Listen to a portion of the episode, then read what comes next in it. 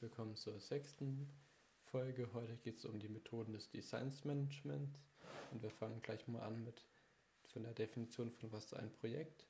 Ein Projekt ist eine Sonderaufgabe, die mit der vom Auftraggeber geforderten Qualität in einer bestimmten Zeit mit vorgegebenen Mitteln zu lösen ist. Also die Stichworte einmalig, besonders Qualitätsanspruch, Zeitvorgabe, begrenzte Ressourcen. Und jetzt kommen wir nochmal zu einer bisschen kürzeren Definition und zu den Merkmalen eines Projektes. Ähm, ein umfangreiches Vorhaben, die zur Lösung einer komplexen Aufgabe notwendig sind. Und jetzt zu den Merkmalen. Einmaligkeit, keine Wiederholung, Mitarbeiter aus verschiedenen Fachrichtungen, Teamarbeit, enge Zusammenarbeit nötig, präzise, präzises Ziel, Formulierung, zeitliche, personelle, finanzielle, sachliche Begrenzung, Komplexität, vielfache und anspruchsvolle Anforderungen, Abgrenzung, geschlossenes Vorhaben, eigene, eigenes Ergebnis. Und nun kommen wir auch schon zu den vier Phasen eines Projektes. Die erste Phase ist die Projektdefinition. Also da legt man die Bedingungen fest, Projektauftrag, Projektziel definieren, Projektorganisation, Strukturen, Regeln aufbauen. Dann die zweite Phase ist die Projektplanung. Da unterteilt man die Aktivitäten, also Projektstrukturplan, Terminierung, Arbeitsschritte, Kosten, Kapazitätsabschätzung. Dann die dritte Phase ist die Projektdurchführung, Gantt-Diagramm einbeziehen, gegebenenfalls frühzeitig Gegenmaßnahmen ähm, eingreifen lassen. Und die letzte Phase ist der Projektabschluss. Da gehört auch noch die Abschlusspräsentation dabei und der Abschlussbericht sowie die Fehleranalyse. Und um jetzt nochmal genau auf den und um jetzt nochmal ganz kurz genau um auf das Gantt-Diagramm einzugehen ist auch als Balkenplan bekannt. Es ist ein Planungsinstrument im Projektmanagement. Die Zeit wird von links nach rechts durch Spalten dargestellt und die Zeilen von oben nach unten entsprechen die zu erledigenden Teilaufgaben in der Abfolge, in der sie erledigt werden sollen. Die Zeilen sind in Soll und Ist unterteilt und sie haben zwei Funktionen, einmal die Zeitplanung und als Kontrollinstrument. Und dann bei den Projekten gibt's, kann man unterscheiden zwischen externen und internen Projekten.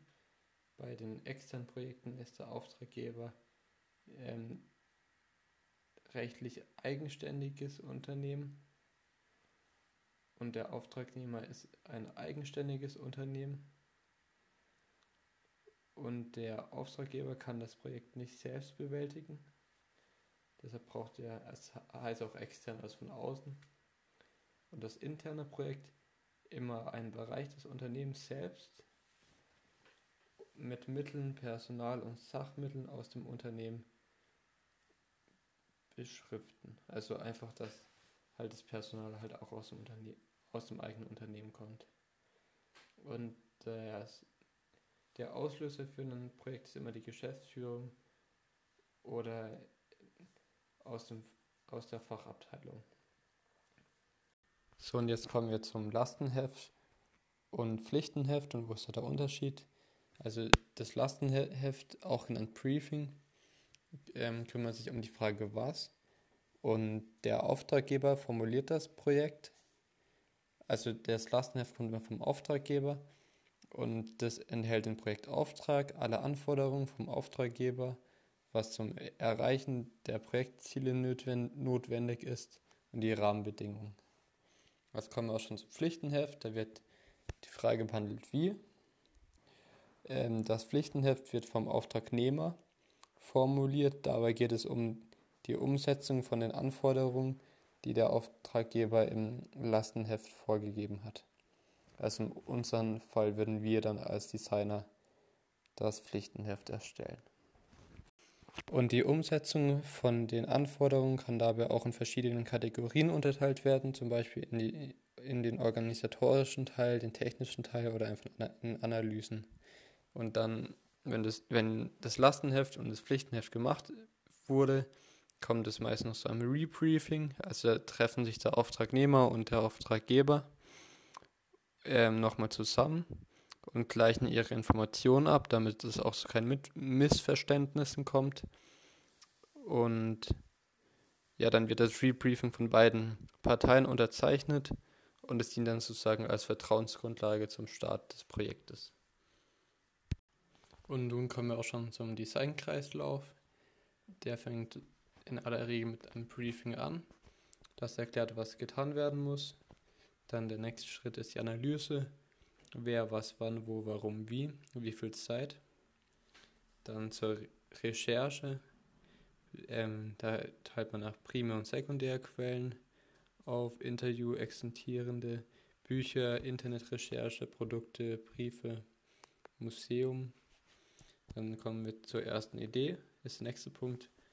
Soll dem Briefing entsprechen, möglichst viele Ideen, Handskizzen in 3D mit Anforderungsprofil bewertet werden.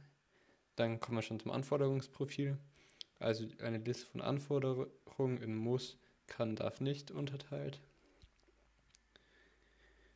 Ähm, dann zur Weiterentwicklung. Erste Ideen werden verfeinert, kombiniert, Details dargestellt, Bewertung anhand der, des Anforderungsprofils.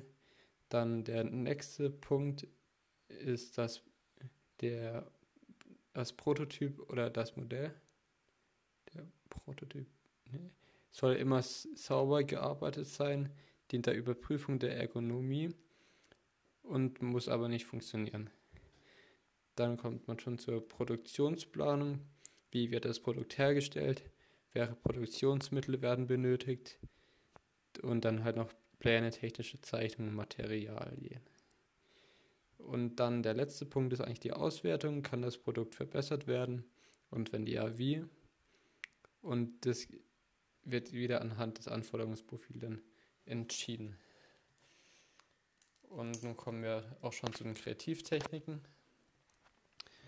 Die Kreativtechniken sind Werkzeuge, um gezielte Ideen zu entwickeln.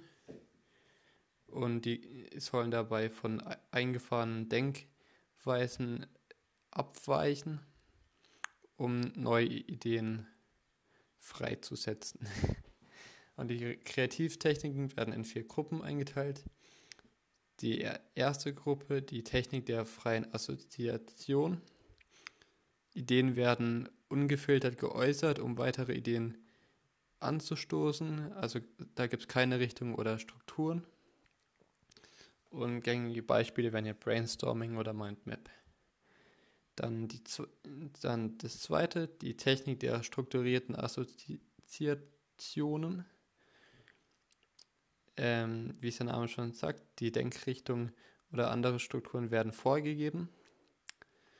Und das sind Beispiele des Sechs-Hüte-Denken nach De Bono oder das Walt Disney-Methode. Dann das dritte, das Konfrontationstechniken, die Konfrontationstechnik. Und nun kommen wir schon zum dritten Punkt, zum den Konfrontationstechniken äh, mit Gegenständen oder Begriffen, die nichts mit der Problemstellung zu tun haben, soll man dabei auf neue Ideen kommen. Ähm, Konfrontationsgegenstände wären hier Bilder, Worte für Gegenstände oder Vorgänge oder auch Eindrücke aus der Umgebung. Und Beispiele wäre hier die Reizwortkonfrontation oder bildliche Projektionen. Dann ist zur letzten Kreativtechnik die Konfiguration. Hier werden existierende Lösungen in Lösungselemente aufgeteilt und zusammengestellt. Und als Beispiel wäre es die Osborne-Checkliste und Scamper. Also nochmal kurz alle vier ähm, Kreativtechniken Technik der freien Assoziation, Technik der strukturierten Assoziation, Konfrontationstechniken und die Konfiguration.